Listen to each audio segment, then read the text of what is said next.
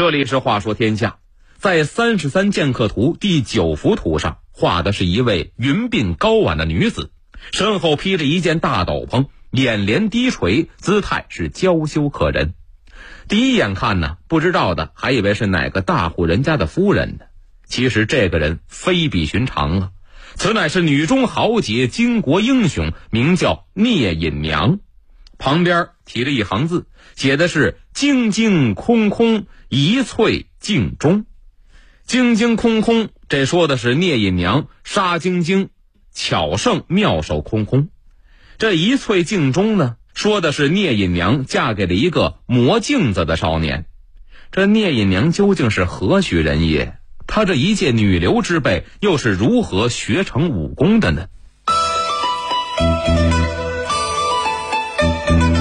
这是古人构建的一个光怪陆离的世界，梦中奇遇、鬼怪神仙、异世侠女陆续登场，一场场爱情的悲欢离合委婉动人，江湖间的侠义看得人荡气回肠，更有洞府仙山各种精灵鬼怪荒诞不羁，深入了解您会惊异于古人的想象力。明晚阿龙和您话说天下。唐宋传奇之聂隐娘上集。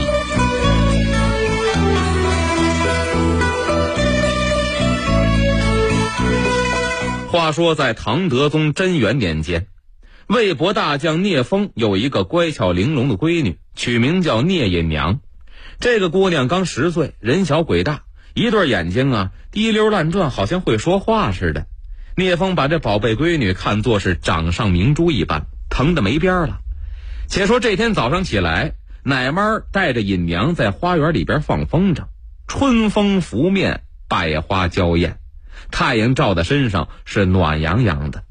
尹娘拉着风筝在院里跑来跑去，可惜呀技术不佳，这风筝在天上转了没几圈，一头就栽到院子里头去了。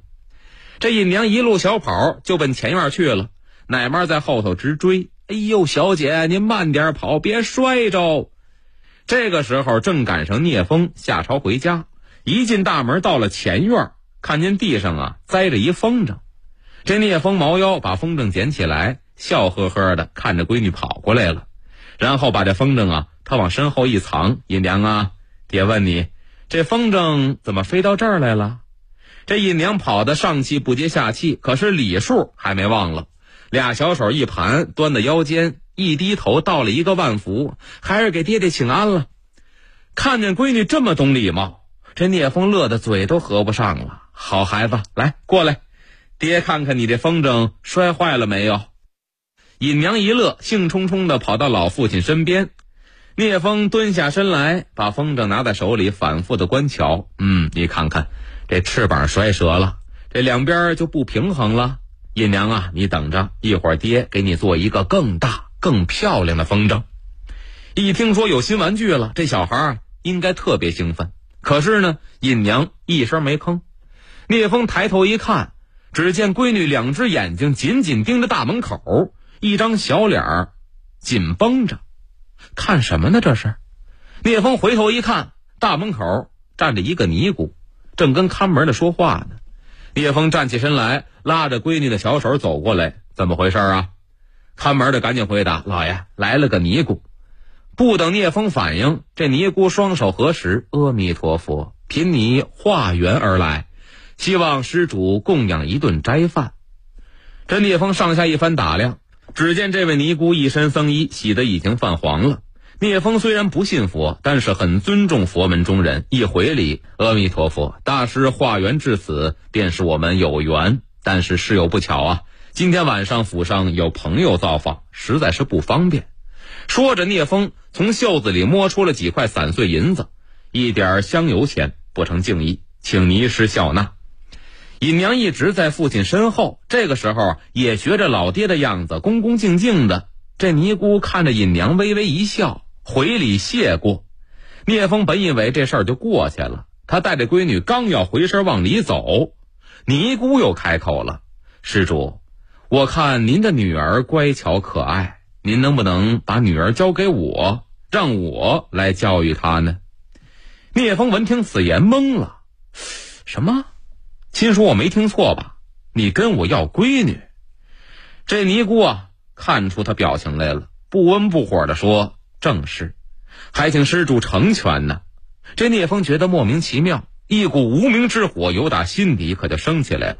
他强压着火气：“大师啊，您请回吧，我断然不会送闺女出家的。”这尼姑依然是皮笑肉不笑的样子。缘分至此，命中注定。施主，这件事情您答应与不答应，结果都是一样的。这孩子，我必定会带走的。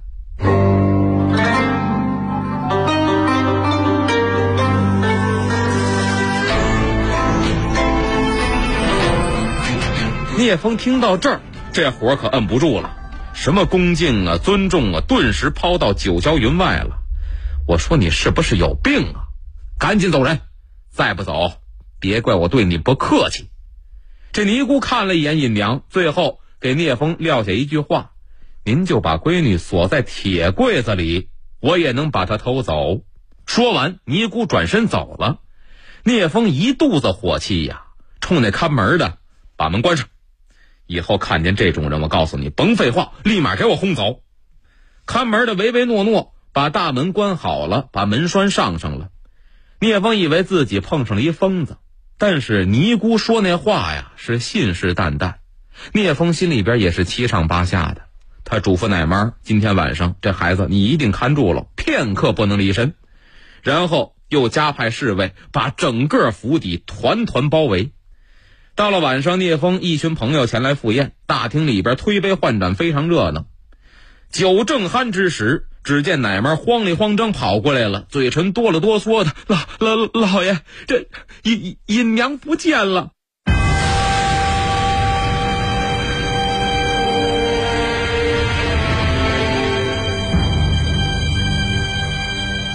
聂风大吃一惊，酒杯当时掉地下，站起身来。啪一下就拍在桌子上了。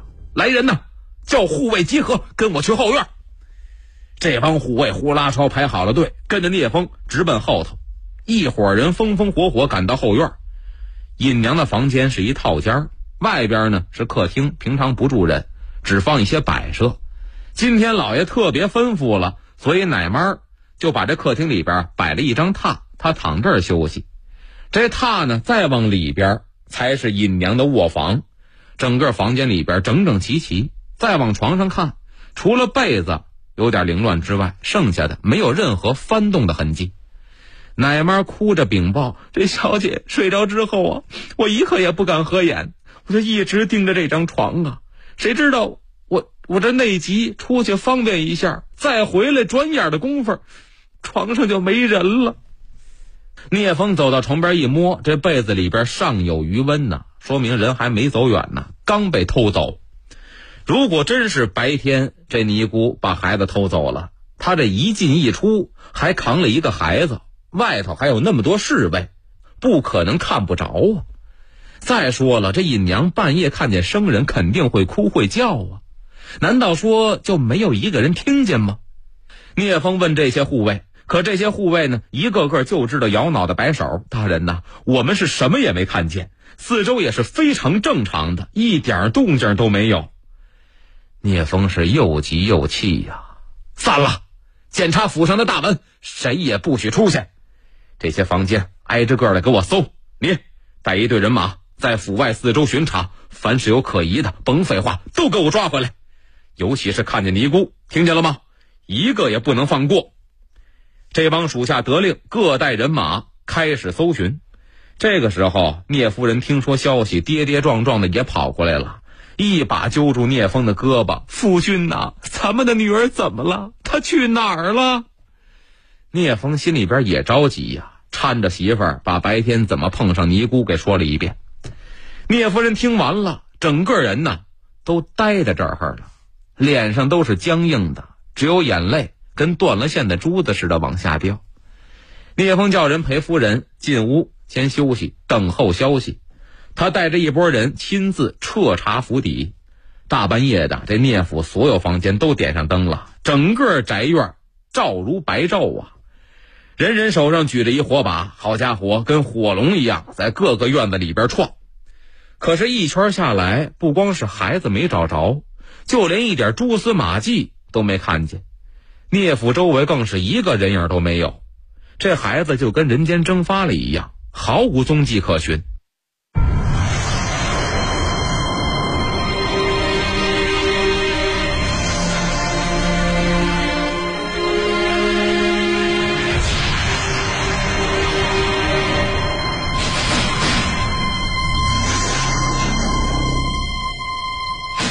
转过天来，一大早，聂风一方面派人到官府报案，借助官府的力量扩大搜寻范围；另一方面，他手下能调动的人手也都派出去了，尤其是四周五百里以内的尼姑庵，一个不许落，全都得搜查一遍。聂夫人在家整天是不吃不喝，水米不打牙，就在闺女房间里边坐着，以泪洗面呢，哭得累了就坐那发呆，缓过神来接着哭，谁劝也不行。聂风的闺女丢了，媳妇又这副模样，他心里边也不是滋味啊。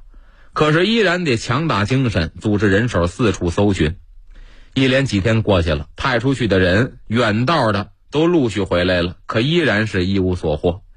聂风熬得双眼通红，衣带渐宽，他心里明白，这几天搜寻下来都没音信，恐怕自己这闺女啊，永远也看不见了。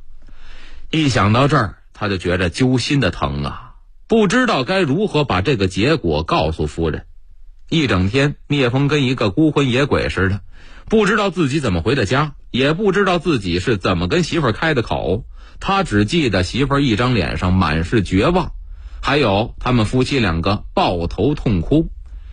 日子依然还得过下去。那个风筝，聂风给修补好了，挂在书房里。想闺女了，就抬头看看风筝。暗自神伤，聂风夫人呢，更是换了个人似的，少言寡语。每天早晨起来，头一件事就是收拾闺女的房间，家具陈设，一针一线都不许下人动，她擦的是一尘不染。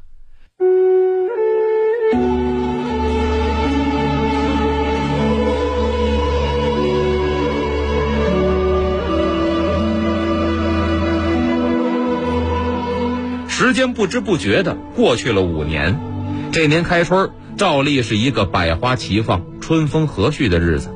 聂府上一片宁静，聂夫人正坐在窗边绣花呢。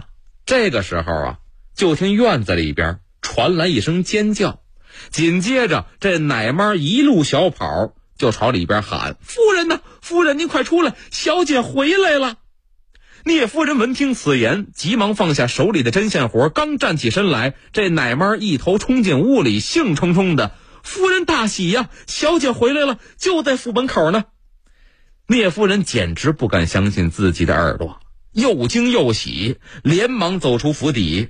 只见门口一个尼姑带着尹娘站在这儿，几年没见，这尹娘长高了。